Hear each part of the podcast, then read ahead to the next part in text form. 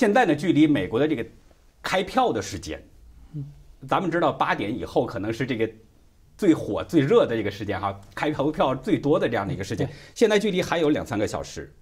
这样的一个情况，就是说大家都希望在今晚能看到一个结果。但是你觉得今年会不会，就是今天会不会出现这样的一个切实的结果，让人们知道到底是川普当选还是拜登当选？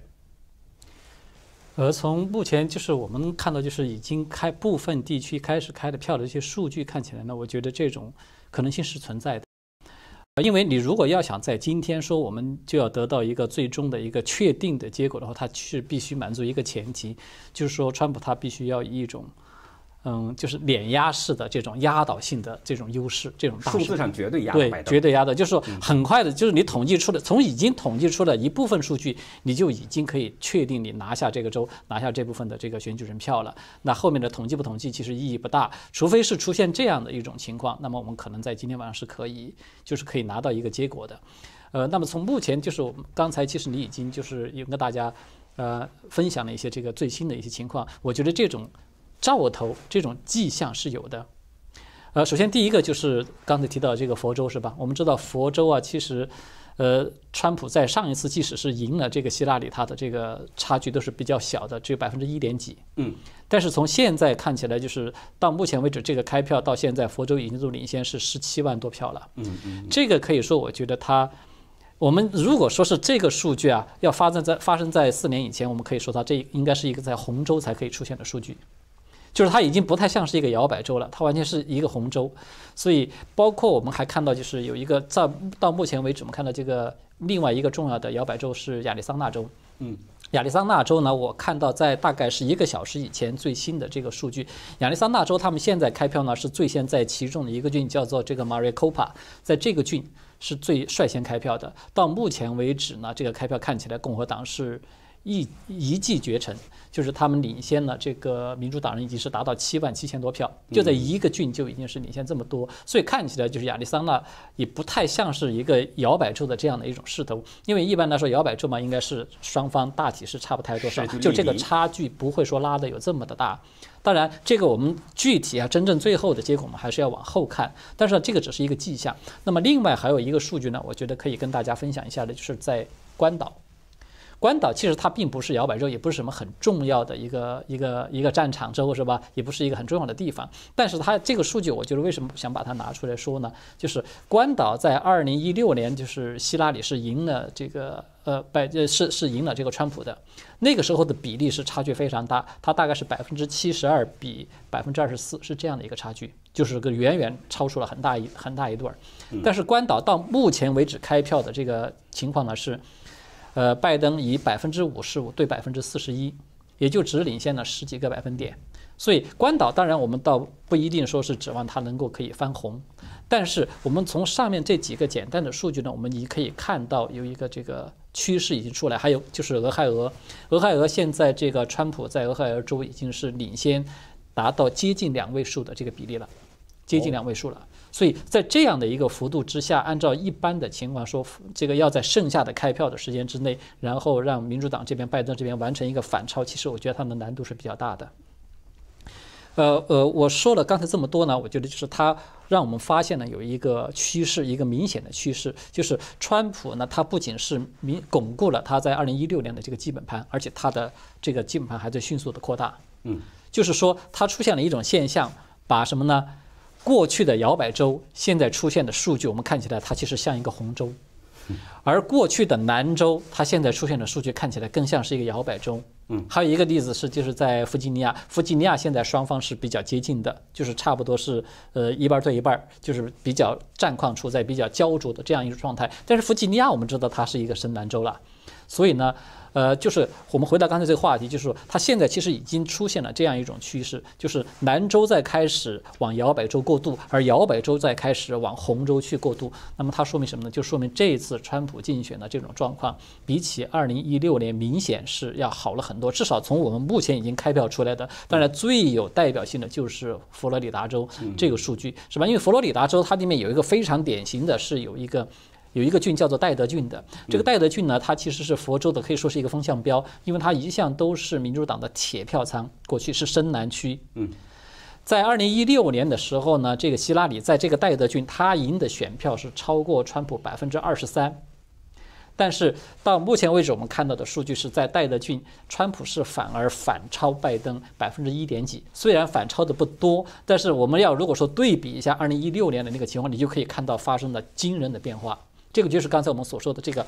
光谱啊，在开始往红端移动。对吧？它出明显的整体上，这个应该不是说是一个个别现象，所以它这种整体的移动，它有没有可能说带来就是刚才你提到这个问题？我觉得它是有可能的。如果说这种开票的这种保持这种趋势下去，我们的确是有可能在今天之内就会看到出来一个结果。对，听听靖远的看法，就是说，呃，现在有不同的观点，一方呢说拜登他对这个病毒的这种抗击病毒的疫情比较政策得力，然后呢另一方呢是说，呃。虽然川普呢，虽然美国人有很多的疫情感染的这个中共病毒，但是这个事儿不能怨在总统的身上。我不，我觉得听听你的看法，你怎么看待这两种观点？首先，第一个就是拜登他说他有这个办法来应对这个病毒的疫情，因为我记得在拜登之前参加的两次总统辩论上面都有花了很多的时间来谈论这个疫情的问题，对吧？我记得拜登他这个里面有两句话是比较关键的。第一个呢，就是他在讲述他自己要如何去应对这些疫情，采取什么样的措施的时候呢，就是那个川普这边是明确的告诉他，包括这个在副总统辩论的时候，就是彭斯和那个哈里斯辩论的时候，也都是这样明确的指出来，就你们刚才所说的这些，你们的要采取的措施是我们正在做的。换句话说呢，就是说对拜登来说，他自己并没有什么新的这个新意。这么拿出来，然后呢？第二个问题就是说，拜登他之前早期的时候，他的主张他是要把整个美国就是要关闭的，整个国家都要关闭。他的意思是用这种方式，其实是借鉴了中共的模式。要来这个呃切断这个病毒的传播，那么这个其实就带来一个问题了，大家也都看到了，就是你整个国家都关闭的话，这个对国家的这个经济的损伤会是非常大。你看失业率急剧的上升，是吧？很多这个领救济的人也是在急剧的上升。那么整个经济要是一旦停顿下来，那美国会更加的这个不堪一击。那么它是面临这样一个非常严重的后果。所以，那么在就是如何既能够保证一定就是我们在。呃，一个大的宏观的层面上能够控制住病毒的这个进这个发展，那么同时你又能够不耽误说是整个这个国民经济会受到一个重大的损害，这个之间你要去采取一个平衡，这个其实是非常不好不太好把握的。但是拜登我们看到他之之前和之后的这个态度呢，他是不一样的。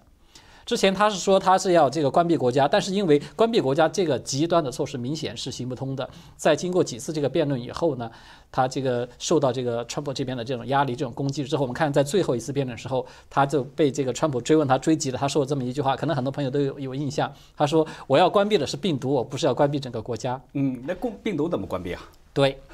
就是，所以就是你可以看到他这个拜登的这个表态，他其实反映出来他自己并没有一个明确的真正要怎么样去来应对这个病毒。你你怎么关关闭这个病毒呢？那么我们现在所认为的，从这个科学的这个角度上来讲，最好的这个技术手段就是能够迅速研发出疫苗，对吧？你能够把疫苗马上的拿出来，然后这个普及，诶，都全部都发下去，都注射了疫苗，那么很有可能这个病毒就会被抑制住了。但是这件事情就是川普总统正在做的呀，而且川普总统说得很清楚，说我们可能再过个几个星期，我们疫苗就可以上市了，就已经很快了，这已经接近在成功了。所以，那么你从这个角度上来看，就是说。拜登他现在事实上在针对疫情这个问题上，他真正的一个态度，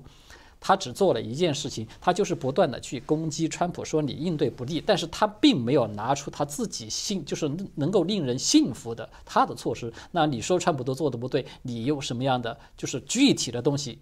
所以，他实质上我们看到就是拜登他反映出的还是他过去就是几十年的政客的这样一种惯性，就是漂亮话可以说的很很多，但是他拿不出一些实际的东西来。那么这个是一方面，另一方面，至于说川普是不是应对这个病毒就真的是不利呢？我觉得这个也要分两方面看。首先，第一个，川普可以说是就是切断从中国大陆到美国的这个就是旅游这个旅行通道，是吧？可以说是最早的国家之一了。嗯。而且川普也是不断的在重复这样一个客观的事实，就是他当时要求要切断这个的时候，还受到民主党人的反对。很多民主党，包括这个拜登本人是公开的反对，还在攻击川普，说你这是在散布一种仇恨主义啊什么的。然后当时佩洛西也是嘛，佩洛西是民主党的这个就是属于领头羊人物了。那么佩洛西还跑到，我记得他当时还特意到了那个就是旧金山的这个呃华埠，就是到这个中国城去，到这个餐馆去用餐，他也不戴口罩，然后特意去。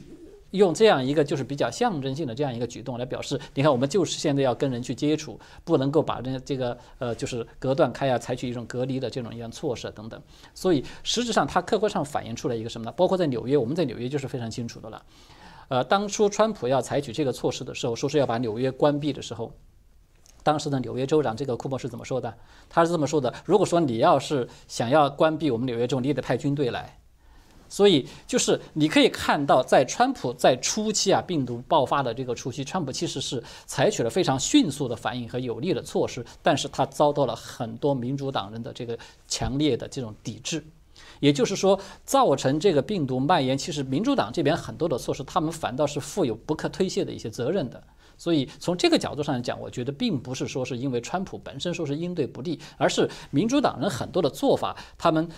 在事前的时候呢，他这个采取一些抵制，甚至可以说是一些破坏性的一种行为。然后事后呢，然后自己一转，又把这些所有的这些恶果、这些后果，全部由这个责任全部推到这个川普的身上。在我看，他基本上是这么一个情况。对，嗯，刚才你提到这个，就是说川普关闭这个美中边境的问题啊。呃，我前天就是十月三十一号，我接到了一个日本观众的电话，他是这个新闻看点的一个。老观众哈，我们的粉丝，他给我打电话呢，他说，呃，在 BBC 网站有一个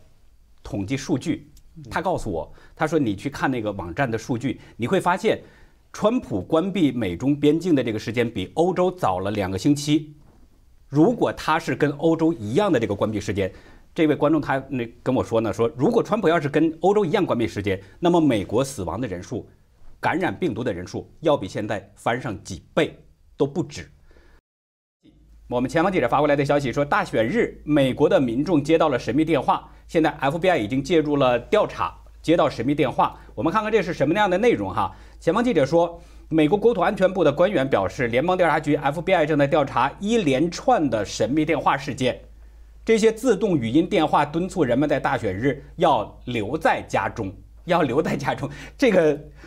我看，我觉得刚才跟我说到的这个，就是呼吁人们去投票，完全是这个。有一个相反，静远，我想听听你的观点，就是说你你怎么看待这样的一个消息？给人们打电话，就是说，呃，自动语音电话敦促人们留在家中，你你怎么看这样的一个情况？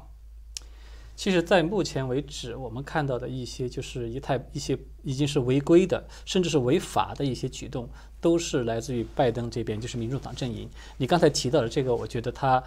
是明显的是一个现象，因为我们看到就是川普也好，就是包括他的这个整个竞选团队是吧，都是在鼓励大家一定要走出去投票，而且你一定要最好是亲自到投票站去投票，都不要采用这个邮寄选票，因为就是担心邮寄选票会出现舞弊的这样的问题。所以出现这样的电话，不管他是来自于什么样的，我觉得他一定是比较支持拜登这一方的人士才会来做出这样的一个举动，用这个电话来诱骗你，诱骗你，阻止你，告诉你你不要出去，你就留在你的家，就是不让人让你出去投票嘛。那么另外我们还看到一些。迹象，比如说在滨州，滨州我们看到，事实上到目前为止的这个最新的一个情况，滨州是就是共和党的这个得票率是大幅度的低于这个落后于就是民主党的，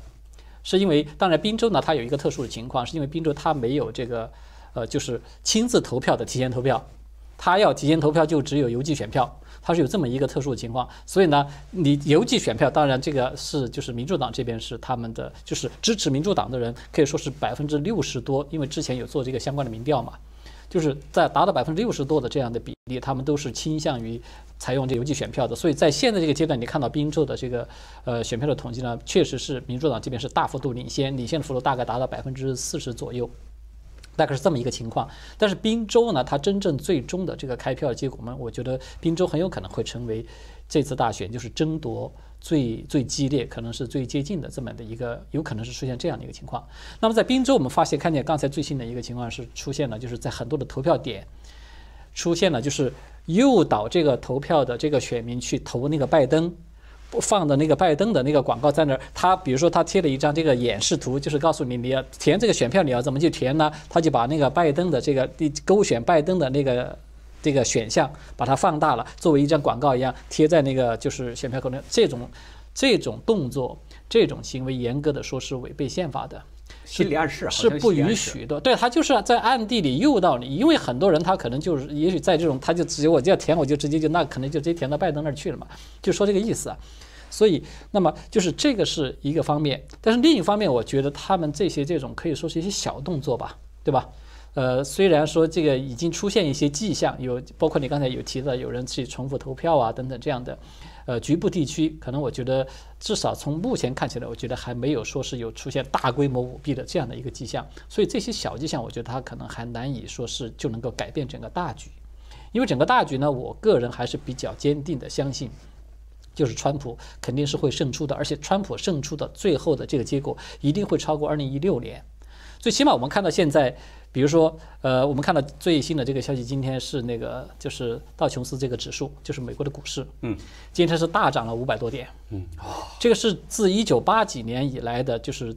就是幅度啊。达到这样一个程度，而且是在这个选举日，在选举日出现这么高的一个幅度的，应该是一个可以说是一个呃新的记录了。那么这个股市我们都知道，尤其是美国的股市，它就是一个晴雨表，它是不会说谎的。它其实说明什么呢？说明哪怕是在这些金融界、在华尔街这些这个精英的群体里面，他们本来是绝大多数都是支持拜登的，但是这个股市它反映出来，它确实恰恰是在支持川普。它反映出来就是至少是他们看好川普，不是说叫做支持川普，因为。只有在看好川普的情况下，它才会出现这样的一个股市的这样一个一个大涨这么一个情况。那么另外一个情况就是，我们看刚才看到刚刚最新的，我刚刚才看到的就是这个佛罗里达州的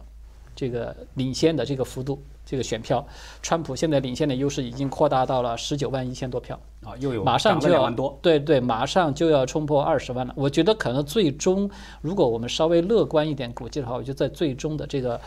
佛罗里达州最终的选票统计出来，可能川普会超过三十万票，可能会达到这样的一个数量。嗯，所以我说，就是回到我们刚才那个话题，就是在我们看起来，这个佛州我们是其实一直都是被视为是这几大摇摆州里面的重中之重，对吧？因为佛州的这个选举人票是最多的，有二十九张这个选举人票，而且它又是开票比较早的。但是我们看到现在这个数据能够达到领先二十多万，呃，到最后如果说能够达到三十万，它可以说明明白白，它就是一个红州，这不叫什么摇摆州了。所以我觉得这个它不是一个绝对不是一个孤立的现象。所以在这种情况之下，你说要让，我觉得要说拜登他可以能够反败为胜，能够扭转整个势头，除非就是出现作弊，就是刚才我们提到的这个话题。只不过呢，到目前为止，我们没有看到有大规模的这种舞弊的行为的出现，暂时我们还不能够下这个结论，因为你有些个别的行为，它有可能是出于有些就是比如说拜登的一些狂热支持者他的个人行为，他倒不一定说是拜登拜登这个团队的一种有组织的这样的行为，因为这是截然不同的两个概念嘛，对吧？所以我觉得在整体上。是这么一个一个一个情况吧？对，嗯，呃，还有一位先生是想请问唐靖远先生啊，这位朋友叫痛苦的心声，他留言说问一下唐靖远先生，提前投票的那些数据是从哪个网站获得的？呃，这个您能不能就是向观众朋友说一下，你所看到的那些是从哪些网站看到的？我我是主要是在这个推特，就是那个 political 这个就是 political 呃。他专门有一个这个推特的那个账号，就是他们的这个账号里面，他有一些比较及时的这个新闻的更新。好，那观众朋友，您可以去关注一下这个推特账号，它有一些及时更新的消息，可以帮助您了解最新的即时动态，还有开投票的情况。呃，啊，靖远，你有没有什么补充？好的，我先简单补充一下，就是刚才这个赵飞提到这个六大摇摆州，我觉得的确是这个是比较公认的。因为其实，呃，各家这个媒体对哪些州是属于摇摆州呢？其实它并不是完全一致的。我看到过至少是有十几个版本的，但是呢，基本上这十几个版本，这六大摇摆州在每个版本里面都有，所以这个基本上是可以说是一个大家公认的，就是非常重要的这六个摇摆州。那么现在川普的竞选的这个形式呢，我觉得我们可以看到有有这么一个。大致的这样一个模式，就是川普如何能够取得二百七十张的这个选举人票。那么，川普如果说按照他传统的，就是保住他的基本盘，就是我们是传统上认为的红州，是吧？现在我们看起来说要让某一个红州翻蓝，这样的可能性是比较低的，是吧？所以说，在这样的一个前提之下，传统的红州，川普大概是能够拿下一百六十三张的选举人票。那么接下来比较重要的这些摇摆州呢，就是除了有这个佛州、俄亥俄和北卡爱荷华这四个州，如果说川普都能够拿下来的话，那么他就可以达到二百六十张的这个选举人票。嗯，刚才这四个州里面，我们看到了，就是佛州，我们其实它基本上已经铁定是可以拿下了。对吧？定盘了，对，已经是基本上定盘了。那么俄亥俄州呢？刚才我们已经有提到了，就是现在看起来，俄亥俄州的这个川普的领先这个幅度呢，已经在开始接近两位数。那么这个幅度应该是比较大的。在正常情况下，如果说不是出现这种今天的逆转，那么民主党是很难是能够翻盘的。所以至少是这两个州，我们看到它是比较看好的。唯独就是这个就是爱荷华和这个北卡这两个州，我们现在暂时还没有看到相关的数据，所以这两个州还是一个问号。那么如果说川普真的能够顺利的把这四个州都能够拿下，刚才我们说了，他的这个选举人票就可以达到二百六十票。嗯，换句话说他距离距离撞线就只差十票。只差十票，它意味着什么呢？它是一个什么概念呢？它就意味着川普，比如说在剩下的，比如说宾州、威斯康星州和这个密西根州这三个州里面，只需要拿下任何一个州，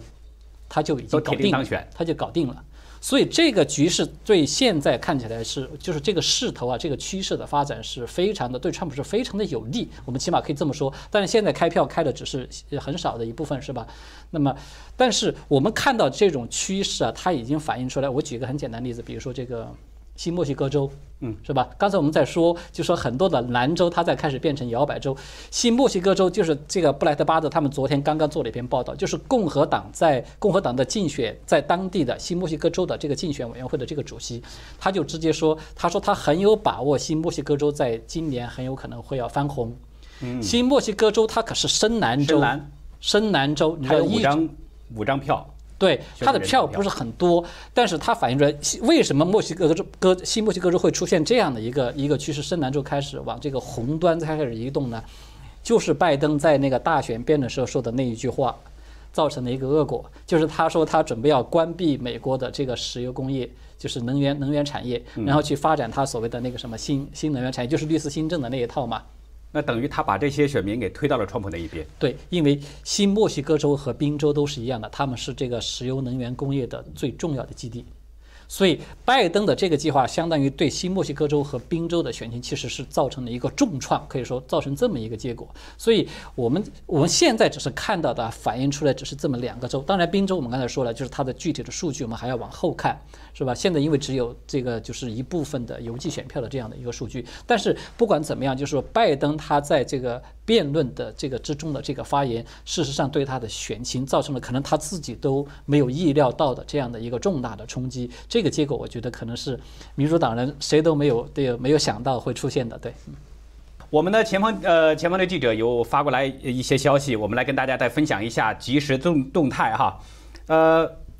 我们纽约的一位记者呢，就是叫黄小堂的先生，呃，他说呢，在大选前啊、就是昨天下午两点呢，川普在宾州呃斯克兰顿举行造势集会的时候，参与民众是几千人。令人惊讶的是，现场还有从日本和韩国远渡重洋来宾州支持川普的粉丝团，呃，日本、韩国、日韩的川粉哈、呃，这个人数呢比例还不小，大约是两百人左右。然后呢，他说这些亚裔的民众认为这场选举的意义已经超出了谁胜谁输的表面结果，而是一场神与撒旦之间的较量。他说这是神与撒旦之间的较量。呃，我不知道两位谁想，呃，呃，评论一下这个。我我我简单补充几句好，就是这个问题，我是比较赞同这样的一个一个观点的。为什么这么说呢？因为这一次美国大选，我们看到啊，它的跟历次的美国大选都是截然不同的。以前历次的这个美国大选呢，它基本上都是在一个美国的前提下是两种政策，就是说，呃，在美国的这个基本的这个立国的根本没有被动到，没有被破坏，是吧？美国保持的这样一个呃，就是传统的价值观，在这样一个前提之下，去两个政党呢，他们有不同的这样的政见分歧，只是在这样的一个范围之内去进行了大选。但是今今天的这次大选是不一样的，今天这次大选我们可以说它是两个美国的大选，就是说。就是这个美国之路啊，未来的美国，你究竟是要成为继续保持着过去这个传统的价值观，一个自由民民主的这样的一个普世价值的，坚守这样一个普世价值的一个美国，还是要是走向一条社会主义的道路？嗯，对吧？刚才其实你呃，这个小徐博士和你们已经都讨论了这个问题，我就不多重复了。就是说，拜登他本身就是一个，他被称为这个是社会主义的木马嘛。嗯。那么拜登他背后的团队，包括他现在所提出的这些政纲、这些证件，我们看到它实质上已经是一个初级阶段的。或者说是一个美国版本的一个温相对温和版本的温水煮青蛙版本的这样的一个这个社会主义的路线，所以这个对美国来说，其实就是面临着一个生死存亡的一个关头。嗯，你如果说是选择拜登，那么美国就将不再是美国。就不再是我们熟所熟悉的过去那个能够实现美国梦的，是人类的这个呃，就是普世价值观的这个守护者的这样的一个角色，他就不再是这样一个角色对，所以我觉得这个区别是非常大的。嗯，那我们刚才继续刚才的那个话题，静远就是说，呃，关于这个电脑门这个事件哈，我看到呃，就是说这个事件被《纽约邮报》公布出来之后，披露之后，美国的那些主流媒体，像 CNN 呐，像这个《纽约时报》啊等等，他们几乎都是。视而不见，好像是没有这回事儿一样。然后呢，像这个 Twitter 啊、脸书啊等等这些社交媒体又对这个消息进行封杀。我想了解一下，就是说这些消息，呃，你怎么看？他们怎么解释？就是说对这个消息，一是视而不见，二一个是社交媒体要封杀他们，他们这做法你怎么看？嗯，好了，在这个回应这个问题之前，我先简单的补充一下刚才你提到这个翻红这个问题，就是我看到最新的信息是这个。就是川普的这个儿子叫做艾瑞克的，他在推特上面连续发了两条推特，一个是他就点名了明尼苏达州和内华达州，他说大家赶快出去投票，这两个州我们要扩大战果，很有可能这两个州要翻红，因为内华达州和明尼苏达州可以说也都是属于深蓝州，尤其是明尼苏达是从一九七二年以来到现在就是共和党从来没有赢过一次。可以说，甚至可以说是深蓝中的深蓝了，是这样的一个情况。所以，就是我们可以看到，现在整个这个投票的形式，就包括现在这个艾瑞克，他都还在鼓励大家出去投票，是吧？这个刚才你提到的说那个什么来了一个电话，要求大家不要出门，这个毫无疑问，我觉得肯定是对对方的那一边就是做出来的事情。对，那么你觉得有没有这种可能？就是说，在中共在背后做一些手脚，有没有这样的可能？现在很难下这个结论，但是呢，从这个技术角度上来讲呢，中共它现在就是他们的这个电信系统在美国，它是有他们的这个业务在开展的。所以从理论上讲，我们如果说是要放在一个司法的角度，把它当成一个案子来查，那么首先它肯定不会排除任何可能性，对吧？就是任何可能性都是存在的。从这个角度上来讲，至于说那么最后究竟这些这种所谓的神秘电话，它究竟是来源于哪儿，是谁是这个始作俑者？那么我们最后还是要看这个司法系统的这个结论了。啊，那么我们回到刚才这个话题，就是说关于拜登的这个。就是这些主流媒体是吧？所谓的主流媒体对这个拜登的这个丑闻的这种封杀的情况，首先我觉得其实我们需要弄清楚一个概念：主流媒体它不等于是正确媒体。也就是说，主流媒体呢，可能它曾经在过去，他们曾经是用这个一些比较忠于事实的报道，建立起了他们的这个信誉。但是随着这个时间的这个推移啊，或者是说随着整个这个。呃，世界的包括美国本身也在内，它的这种形势的这种变化，我们看到已经导致很多的主流媒体它已经发生变化了。什么意思呢？这些主流媒体它已经不再是独立的媒体了。我们都知道，媒体在美国是被称为第四权，对吧？它最主要是要对这个政府去起到一个监督的作用的。但是现在我们看到的一个客观的事实是，很多的主流媒体它已经党派化了，就是它已经变成了无形中的变成了就是民主党的一个党派媒体。那么，一个媒体它一旦沦落到党派化的这样的一个程度的时候，它就失去了一个客观公正立场。严格说，它就不是真正意义上的媒体了，它就是相当于这个党的宣传喉舌、宣传机构，对吧？所以你大家就我们就会可以看到，就这种现象，它不是跟这个中国大陆的这种现象是非常的相似嘛？那么，包括社交媒体，你刚才提到，就是这个像脸书和推特是最为突出，是吧？对这个呃这个丑闻进行这种删帖啊、消耗啊，这种做法其实已经跟中国大陆那个其实没有什么太大的区别，只不过可能是在程度上的多少的这样的区别而已。但是性质上可以说是是完全一样的。啊，有人就把这个比喻成是美国版的四零四。对，我们完全是可以这样来理解的。它暴露出来的一个什么严重的问题呢？就是我们看到，无论是主流媒体还是这些社交媒体，它已经都流露出来一个迹象，就是美国在这种党派化的这样的一种党派利益放在第一位的这样的一个前提、这样一个背景之下的时候，美国人已经开始在失去他们的这个言论自由。这个不就是集权独裁的一个迹象吗？集权独裁的第一步一定是首先封杀言论。嗯，这个对任何独裁政权都是可以说是没有例外的。对吧？一旦就是连在美国这个号称是世界自由民主的灯塔，是吧？就是最自由的一个国家，现在已经都开始出现封杀言论的这样一个迹象了。我们为什么还要去怀疑说是这个民主党如果说是上台，如果说他真的是拜登掌了权，这样的趋势只会越来越严重。所有反对他的、所有不不赞同民主党的这样的声音，可能都会被封杀掉的。他们会以各种各样的，就是以打着政治正确的名义。其实我们在以前的节目中曾经有专门讨论过这个问题。所谓的政治正确，它其实就是一个变形的思想警察。嗯嗯，即使就可以说是一个隐形的中宣部，它就是在干这个事情，它起的作用就是这个作用。甭管它嘴头就是它的名词是多么的漂亮，口头上是说的说的多么的好，但是实质上它起到的就是这样一个作用，就是一个思想警察，一个言论审查的这样的起到了这么一个客观的作用。所以我们看到的现在一个客观的现象，对美国来说，我们为什么一再说这一次选举对美国来说是非常危险的？就是他还没有上台呢，他还是在野党呢。他现在他都已经有能力做到这种程度了。他要是上了台掌了权了，他会做到什么样的程度？你可以是说是不可想象的事情，对吧？对我就是大概我是这么看的。嗯嗯，呃，那我最后一个问题，我想这个请教一下靖远啊，就是说这个你觉得这次大选，呃，如果川普当选或者是拜登当选，对这个国际形势有什么样的一个影响？对国际形势，我觉得最大的影响就是刚才其实我们提到的这次大选，它其实不是一个简单的是政策，就是由于政策分歧所导致这种大选，它其实涉及到一个意识形态的，就是一个价值观的，是选选川普还是选拜登，事实上是一个价值观的选择。所以从这个意义上讲，如果说川普能够顺利的当选，那么毫无疑问，美国将沿着继续他这个传统的这个普世价值观的守护者。这样一个角色，他会沿着这条路会继续走下去。那么，这个对整个世界的格局，它会产生的最大的影响就是中共。